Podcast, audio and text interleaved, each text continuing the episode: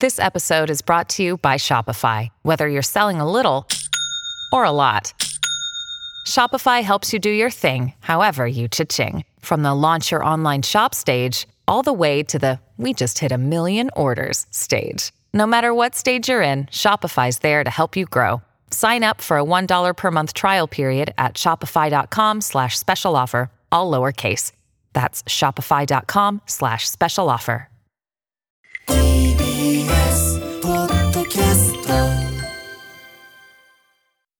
はい、水曜日になりました。うなぎさんよろしくお願いします。歌丸さんよろしくお願いします。あのーもう我々のね、僕、僕のもう今週は今日で終わりです。水曜で終わりです。実は明日、ええ明日木曜日ねいつもだったら木曜日まだアトロック2続くんですけど、あのーまあ言うなればですね私どもまあそのレストランのですねまあすごくこうね隅っこの方にですね場所借りて、でまあ床にご座引いて おにぎりかなんかこう自自作のおにぎりかなんかこう食ってたんだけど、そこにおいおいおいっつってねもう来ましたよちょってとここにちょっと、うんつあのテテーブルを設けるのでそうえー、でもそう母屋母屋のそのなんかオーナーの方から「おいおいおいちょっとそこでご座引いてそのおにぎり食ってるやつね、あのーどいてどいて」と本当の客が来たから 本当の客が来たからどいてどいてって言われてね、うん、でまあすぐ畳んで、えーあ失礼しましたってパッと見たら、あ、これはもう、これはもう、あー、失礼しました。すぐ片付けますんです。今、ご座をこうやって、こうやって今ね。ぐるぐる巻いてうん、ご座をぐるぐる回ってね。うん、片付けなきゃいけないということで、明日特別番組なんで、私、ク2全体がね、お休みということで、あのー映画表もだからないんですよ。だから。明日はないというただ、ただでさえ、もうね、無職みたいになってるのにさ、さらにやる、さらにやることなくなっちゃって、もうね、龍が如くセブン外伝の闘技場で、あたら時間を潰す毎日、そうそうそう。ライブスタイルがあるじゃないですか 本いろいろねやったりしてんだけど。ということで、えー、うなぎさん来週、えーだからさらに来週の木曜日用のムービーウォッチメンのね候補作品を,、ガチャを。はい、ガチャをまだ回してないんで、ここで、えー回したいと思います、えーということでいつもの、えー、やってみましょう。レッツガチャタイムはい、行ってみましょう。えーということで、来週のウォッチ候補作品10作品を発表していきます。まず最初の候補はこちらえー、首はい、北野武さん久々の監督作でございます。そして、えー続いてはこちらロストフライト。これも面白そう。あのジェラルド・ジェラルド・バトラーものっていうのが今ね、もうあの世の中にジャンルとしてありましてジェラルド・バトラーが大暴れするというね、おなじみの作品でございます。3つ目はこちら。スラムドッグスということで。あのーあれですよ。あのーワンちゃん映画。ワンちゃんなんだけど、ワンワンちゃん映画なんだけどちょっと大人の向けダークなコメディえジョシュ・グリーンバウムというこの監督は村山明さんご紹介いただいたバーブスターのあの監督なんでこれ非常に期待度。あのあのあとプロデューサークリストファー・ロード and フィル・ロードクリストファー・ミラーということでございますので。またあの例によって好きなあのすぐやるドラッグ描写？また出てくるって感じですよね。そして4つ目はこちら。モナ・リザ・ザ・ブラッド・ムーンここでですね。えっとチョン・ジョンソさんってあのバーニング劇場版でねあの出たあのすごい素敵な。女性の方？はいあの女性が今すごい活躍してて、へえネットフリックスのバレリーナって映画なんか出てますけども、はい、えーはい。こちら、えー特殊能力を持った少女モナ・リザの逃走劇を描く、えー、5つ目はい、えー、アウトでございます。品川博さんまたヤンキー映画もまた戻ってきたということで久々に品川さんの映画やってみようかななんて思ってますよ。6つ目はこちら。マーベルズ。はい、えー、MCU 最新作でございます。7つ目はこちら。性欲、はい浅井亮さんのあの小説をねどうやって映画化したのかという性欲でございます、8つ目はこちら。花くたし。はい、えー、新井春彦さん脚本監督という、ね、最新作でございます、えー、9つ目私がやりました。引き続き入っておりますフランソワ・オゾンの、えー新作でございます。そして最後の候補はリスナーメールです、これですね。いろんな方からあのすごい今週めちゃくちゃメール届いたんですこの作品、えー代表的なところでラジオネームのっぽうじさんです。歌村さんに鑑賞してほしい映画は「鬼太郎誕生ゲゲゲの謎」です、えー、ゲゲゲらしからぬ、えー PG12 区分のコーラー表現、えー丁寧に描かれた横溝静止的な物語など、えー、北鬼太郎映画でこれをやるかという嬉しい驚きが連発する掘り出し物の一本でした。こういう意欲作こそ、えー、MV ウォッチメンで取り上げてほしいです。面白かったのでぜひ本当に多くの方からもリクエスト多数いただいている、えー、ゲゲゲの鬼太郎をやってみましょう。ということで Let's ガチャタイムはい。えー、はい、例によってですね、えっ、と、1万円余計回しでもう一回ガチャを回すというシステム、えーずっとね、まあ、ロシアによるウクライナ侵攻始まってから、ウクライナのね、まあ、人道支援のために1万円って言ってましたけど、今現在ちょっとパレスチナ・ガザ地区、えー人道危機を超えて人道ね、もう本当に侵害が起こってると思うけども、えーこれの、まあ、今すぐちょっと金を使いたいということで、なんか人道支援、まあ、例えば、えっ、と、国境なき医師団とかにね、やったりしてますが、そちらにお金使いということで、2回回しいたしますので、すいません、2回当たったね、あのガチャの皆さんはね、ちょっと当たり損というところがございます。が、コンコロリン、さあ来た、えー一発目。これは6かな ?6、6なんだ。マーベルズ。マーベルズ実は私もすでに1回見ておりましてですね、実はちょっと非常に論じたいなというところもあるんですが、えーもう1回回していきましょう。コンコロリン。はい、えー、ということで。あ来たよ。リスナー枠。おおいっぱいいただいてたからね。これいいいいんじゃないですかね、えー、北郎誕生ゲゲゲの謎。じゃあ行ってみよう。はい。よかったよかった。うんなんかすごい本当評判なんですよね。うん。なんかめ北郎誕生ってことはなんかエピソードゼロみたいな感じ目ですか？玉の親父が、んの昔。え？だから何それ？いやだからその目じゃあ誰かの目に入っていやる俺俺俺全然知らん。俺全然私もわかんないんですけど。やややだからいやだから多分さ目玉の親父って？元目玉の親父、うん。だからその誰かの？どどうもっつって、うんどうもどう？もこれから目玉だから誰かの目玉っていうか自分かだこれがボコンってなって目玉のわかんねえ全然。はいでもすっごく評判いいです。ということで、はい、えー、北郎誕生激励の謎を扱わせていただきますのでぜひこの映画見たよという方からの感想もお待ちしております。またまた、えー、評論してほしい映画も募集しております。リスナー枠に採用された方には現金2000円をプレゼントいたしております。宛先はどちらも歌丸アットマーク TBS.CO.JP 歌丸アットマーク TBS.CO.JP まで送ってください、えー、YouTube のアトロック公式チャンネルではえっ、とまあ映画表の部分。まああの番組全体ももちろんアーカイブされてますけど、ね、映画の表の部分だけ切り出してやってたりするので、チャンネル登録高評価お願いします。あとはやっぱり私推したいのは、えー、アトロック公式ホームページでのあの書き起こしですね、えー書き起こし職人ミヤンさんが書き起こしたのを私がまああの精査というかちゃんと文章に直して、あと足りないところを補足したりとかしてやっておりまして、えー最近ちょっと分量があの時間が伸びた分前後編になっちゃってるんですけどもうん。あのゴジラマイナスはもうすっかり上がっておりますんで、あの主に映画本編の話は後編になってたりしますんでまああので見出しもちゃんとつけてあの読みやすくなってたりしますんでね、ぜひそちらも読んでいただければ幸いでございます。ということで、えー次回の週刊映画辞表ムービーウォッチメンは明日じゃないですよ。11月30日にあります「えー、北郎誕生ゲゲゲの謎」お送りします。以上ガチャタイムでした。ということで行ってみましょう。アフターシックスジャンクション TBS Radio. After Six Junction.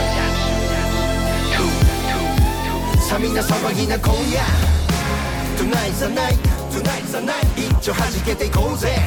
Just like dynamite Dynamite さみんな乗り込め今夜。サウンドのタイムマシン。タイムマシン。Yes あの After Six 超える After Six It's After After Six まるでウィンターソルジャーにグレムリン2ダークナイトに帝国の逆襲級。一作目超えたパート2にアップデート中。未だ成長途中未知なる何かあなたにクエスチョン知れば知るほど湧く次のクエスチョン。あ赤坂からまた探求しよう。アフターシックスジャンクション第2章。レッツゴー11月22日水曜日時刻は夜10時7分です。ラジオでお聞きの方もラジコでお聞きの方もそして YouTube でご覧の皆さんもこんばんは。アフターシックスジャンクション2通称アトロック2パーソナリティ私ラップグループライムスターの歌丸です。そして水曜パートナー TBS アナウンサーのうないりさです。そんなこんなでねあのずーっと龍が如くセブン外伝もクリアしたのに、早っ！クリアしました。クリア？しまあクリアしました。えクリアしました。クリアしました。あとあとあのあれもやった。あのえっ、と龍が如く8我々も出演している。龍が如く8の体験版体体験版もあのまあ舞台まあもういいよね言ってねハワイがまずは舞台になってるんですけども、結構ねマップもちろんあの限定的なんだけどそのマップの中でやれること結構あって、えいきなり始まった感じですか？それとも冒頭のオープニングから体験版遊べた感じですか？途中感はあるかな途途中感はあるから。でもねちゃんとねこれちょっとあんまりネタバレしないように言いますけど、うん。外伝セブン外伝のケツはちゃんと8につながってるじゃあやっぱりそう。あとそのセセブン外伝をプレイしてからそう。8あとセブンやった組。つまりその春日一番のストーリーをやった組はやっぱりその大団円会に最後、かなりグッとくるものがありましたねセブンあじゃあだいぶセブンと外伝って密接に、まあ、裏で桐生がどう動いていたかって話ですもんね。だからやっぱり外伝なんですよ。あれはセブンなんですよやっぱりねでだからもっと言えばだからあの偉人町ね横浜の、横浜の偉人町でそのセあの8はさ RPG になったじゃない、システムが変わったじゃない？ああそうですね。偉人町であそれまでのアクション型のあの龍が如くが遊べるっていう要素もありますよね。タクシーで行けるんで。タクシー安いよねあれね。初乗り初乗り料金でねね大阪行ったり横浜行ったりできちゃうんだうですよ。うんこれはありがたいことですよね。いやでも結構やり込んでもうミッションも一通りやっちゃって。でもあれですよ競技場ですよ私はい。がそのキャッスルというね。先週も話してましたそうなんですよ。大人数でまあうん。バトルロイヤルっていうかなんていうか。うんうんでポケモン的なって言ってましたよね。ポケモン的な。おじさんおじさんたち俺もう全員集めて今あのー もう30人組がいるんですわ。30人。歌丸組。で歌丸組。でその戦ってでそのまだクリアするそのなんていうの？マッチがどんどん難しくなっていくわけですけど、それをちょっと邪道なんですけどね。もう音楽。もう好きな音楽を聴きながらですねこれやるとこうまもうだからモッシュだよね。こうやってビーッと始まうんうんうんみんながもうわーって。これわーが楽しい。戦ってるところが。でそれをでちょっとちょっとそのなんだろうやられちゃったやついるとそいつを休まして、なんとか。前のキャバクラシステムみたいなもんで、でやっていくじゃないですか。でそれそれをもうとにかくお酒ちょっと飲みながらやっていくともう無限。でもでももうさストーリーとかじゃもう無無だよね。もうねこうやってね。わーっつってやってて。でそうこうするうちにですねもう自分もレベルマックスだし、もう技も全部できて。で子分たち30人気づいたら全員レベルも絆っていうのなんですけど全部マックス。でもそれでもクリア完走してる。それでもなんか上の方クリアできないんですよ。あこれあやっぱり強い仲間とか。いやだから違う。あの多分ね技？そのちゃんとちゃんと攻略しないといけないんだと思う。うんうんうん俺俺俺酒飲みながら適当やってるから。ああ結構技のね そうそうそういろんな技使って覚えて。ちゃんとて的確にこの相手にはこうみたいなあとはその装備とかもやんなきゃいけないんだと思われます。でもやり込み要素がそこにそうですね。やってんだけどそんな感じでね結局じゃあその間に何が残ったか。無。ね。そんなそんな私過ごして乾る燥してるっていうそのうんなんか数字が乾燥してるだけでも気持ちよくないですか、でもさ数字カウントしてんのに別にそのなんていうのプトロフィー的にはカウントしてないから。かねえだ大体でも60何パーセント止まりなんですよね。前のねあの8は俺100近づいたんですよ、うんうん。ちょっとなんか要素がその後また増えちゃってちょっとはい。分かるパーセンテージ下がっちゃったりするけど、うんうんもうあとだからその映画館のああ言ってましたね。映画館のミニゲーム。そうミニゲームで映画館でい羊たちがめいめいって泣いてて、はいはいはい。寝る寝るのを我慢するっていう。ラスト30分でしたどういう映画館なんだっていう話なんだけど、うんそうそうそう。あのモグラ叩きみたいなミニゲームが難しいんですよね。最後の、えっと、映画の残りの30分がどうしてもクリアできなくて。っていうのがあったんですけどだからまあまあやり込んじゃってるんですよね。うなぽんはいかがお過ごしですか？ゲームライフに限らずですけど。あっという間に今週は1週間過ぎてしまったえーさっきね感じで。うなぽんニュースあるっつったらないってね。今週はちょっと本当あっという間あるじゃないですかそれだああの以前私アトロクでええ。韓国に旅行に行って、えスマートフォンをなくしたっていう話をしたじゃないですか。そうね今改めて聞いてもなんでだよって感じがしますけども。15万円ぐらいしたんですよ買った時。確かにね高いもんねスマホってね。でずっと買ってなかったんですよ、ええにに2世代前の iPhone10 を使っうんうんうん。てしのいでたんですけど、ぐ。うんうん。もう急に電源がオフになったりとか画面がぐわぐわって動いたりとか 怖っ。ホラーみたいな。霊障ですねもうそれはね。うんうんうん。それで、まあ、これでもいいかなと思ってたんですけど、ええちょうどですねブラックフライデーセールでなるほど。Google が、うん。Google 商品をええ。安くしてたので、こっちだよと。そうです。こっちおいでと。こっちおいで、アンドロイドにおいでということで、もう10年以上ずっと iPhone 使ってたんですけど、ついに Google ピクセルに乗り換えました。あらまあどう使い心地は？使い心地はいいです。そりゃそうだよね。えだからその問題は AppleID に紐づいたいろんなものが移行できないということであってそ,、ね。こがそんなないんだったら別に、ね、もうだって私全部失いましたから。何もかもその端末に入っててそれが全部なくなったからもう何もいらねえってことで。もうね2度目の二度目の失いをね経てるから。だから今の今のうないりさ超強いよね。身軽だと思うじゃないですか、うんうん。だったら全部なくなっててほしいのに、ええ。未読のメールは1万以上やっぱあるんですよ。G メールは普通にあるから。それはさそれは大事なもんじゃないでしょそれも一緒に消えてくれたらいい全消し全消ししろよじゃあ。見ねえんだからめんどくさいんですよね。でもどこまでいけるかね。どもはやね。はいやっていただきたいという。あありがとうございます。じゃあちょっとね。そうちょっとだから今週はスマートフォンになれるので、うん。ずーっと時間を費やしてた。のこれ。はこうやって使って。やっぱちょっとは違うの使い勝手は。でもねほと。んど似てます。やっぱりどっちが先に作ったか知りませんけど、ええ。あの乗り換えやすいようになってんのかなって。あー。操作性もなんかこうユニバーサルまあねデザインじゃないですけど、どっちが先かは明白ですけどねそれはね。どっちが先かは明白だけど、うん。ああそっかそっか。まあでもねそりゃそうだね。もう今やだって今 SIM に。カード入れ替えるだけでいいんですよ。確かあのちっちゃいカードをつ抜き差しするだけでもうそのまま使える俺もだからこの間ほら買い替えうんうん。壊しちゃってさ、あの時もさあの時はだから僕その入ってる会社が、ん。あの iPhone がなかなかないっていうんで、うん。ささ考えましたよ。だからアンドレショでと契約まで仕掛けてサイン仕掛けたところで、えでもこれってあれですよね。あのデータとあのデータちょなくなダメってことですよね。そうですね。あじゃあちょっとすみません。やっぱり。ああ踏みとどまった。うん、であやっぱちょっともうでもうちょっと他のお店回ろうっつって回って見つけたんですよ。よかったですけど。でもちゃんとお店親切。ビッグカメラあそこうんの朝あ霞が見つけ赤坂見つけの店の方はい。ちゃんとそんなの面倒くさがらずに付き合ってくれてあのここもうちょっと行ったところにアップルのお店あるからそこで聞いてみてください。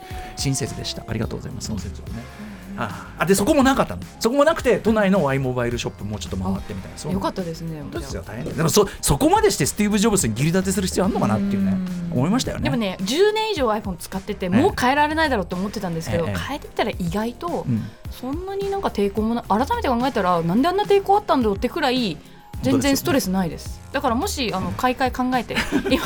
これ聞いてるアップルの人おいおいおいなんて話してくまあね、れたこの野郎。お値段とかもいろいろあるじゃないですか、各社。確かに。で私最初でも iPhone15 Pro にしようと思ったんです、最新の、ええええええでもね20万するんですよもう。もうさパソコンでもさパソコンはまださもうちょっと持つじゃん。いスマホってさほら結構5年やらしたらみたいなことじゃん、そうですね。高いよねそう考えたはいらねそれはでもでもさあなたはやっぱりほら映えインスタやってんじゃん、だからやっぱ写真とかさそういうのを最新型にしていく必要があるじゃないですか。ね。自分のマックスをね。自分のマックスを打ち出していくためにはね。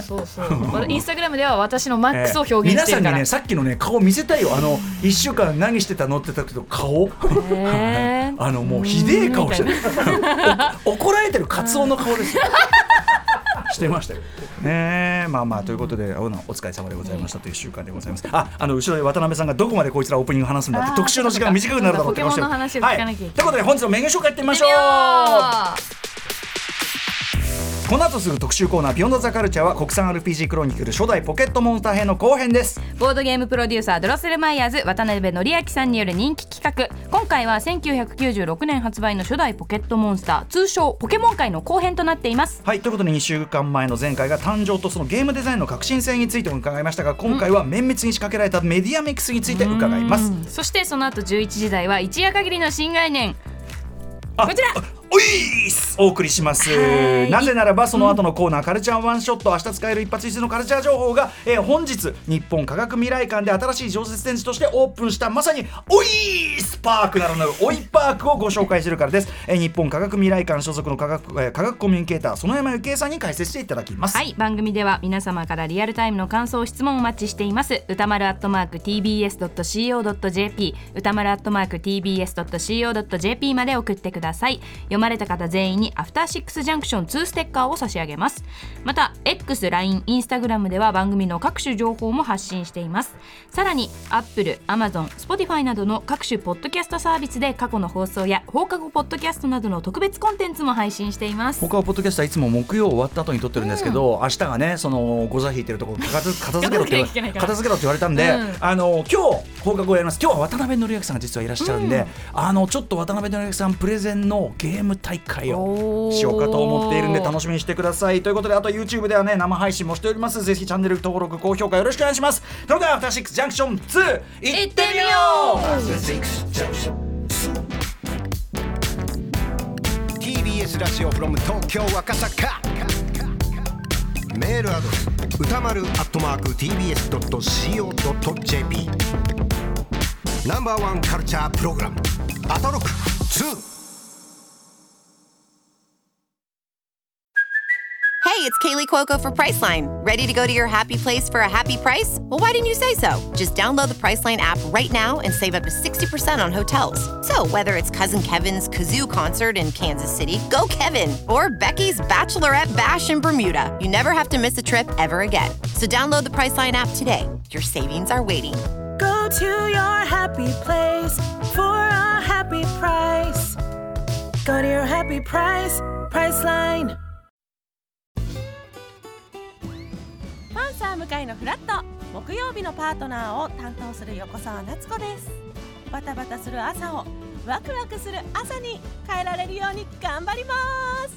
パンサー向かいのフラットは月曜から木曜朝8時30分から。